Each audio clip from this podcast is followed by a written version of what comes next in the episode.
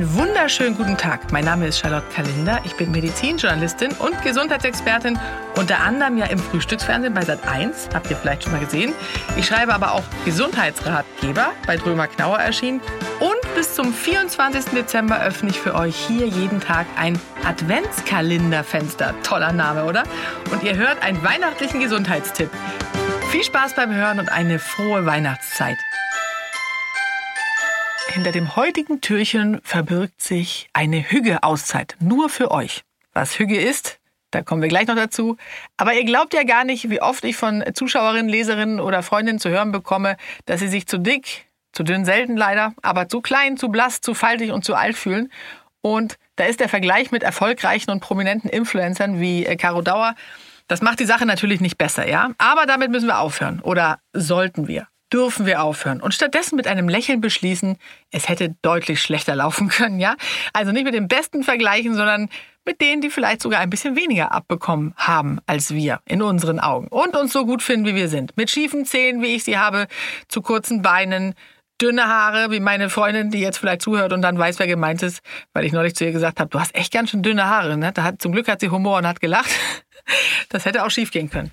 Die kleinen Speckröllchen, die Besenreißer und die Lachfältchen. Alles kein Problem. Probiert es mal aus. Es ist herrlich befreiend, ja? Und was das mit Gesundheit zu tun hat, nichts macht uns so gesund und glücklich wie ein gutes Selbstwertgefühl. Und darum kümmern wir uns heute.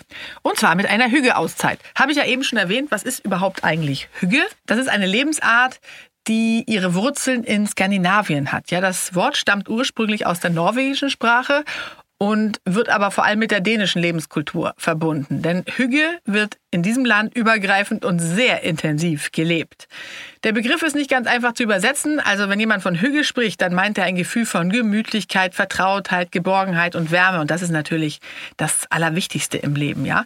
Ist viel mehr als ein Trend. Es ist wirklich eine Lebenseinstellung, die eben das Glücksgefühl im Alltag verspricht. Und damit starten wir gleich heute nach dem Feierabend. Dann ist nämlich für die meisten Menschen noch längst nicht Schluss mit Verpflichtungen. Einkaufen gehen, Wäsche waschen, die Kinder vom Sport abholen, Schulbrote für den nächsten Tag vorbereiten.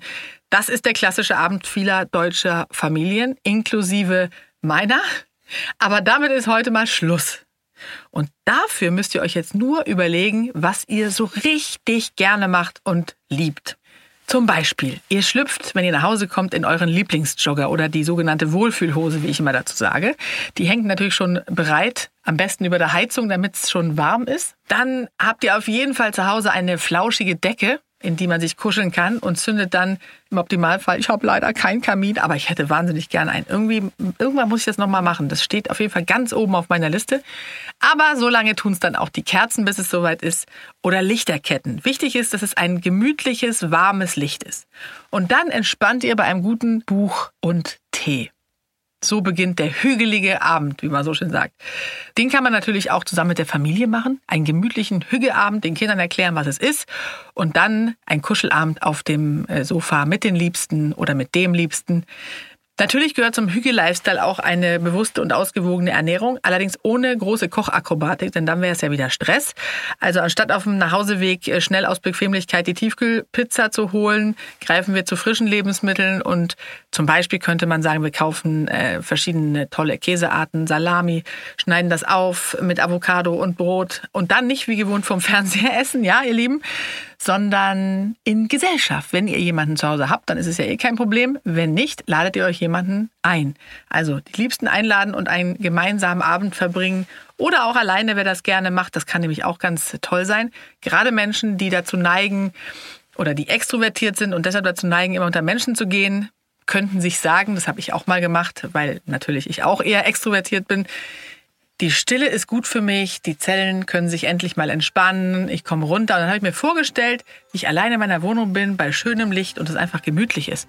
Stellen wir uns nämlich vor, wie furchtbar das ist, dann wird es auch furchtbar. Aber wenn wir uns vorstellen, wie toll das ist und wenn wir auch wissen, dass es für unseren Körper ganz wichtig ist, diese Stille zu haben, zeitweise und sie auch zu genießen, dann finden wir sie auf einmal auch gut. Probiert's mal aus, das hat bei mir auch geklappt.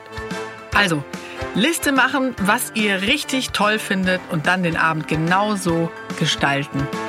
Ich wünsche euch eine schöne Hüge-Auszeit nur für euch. Euer Adventskalender.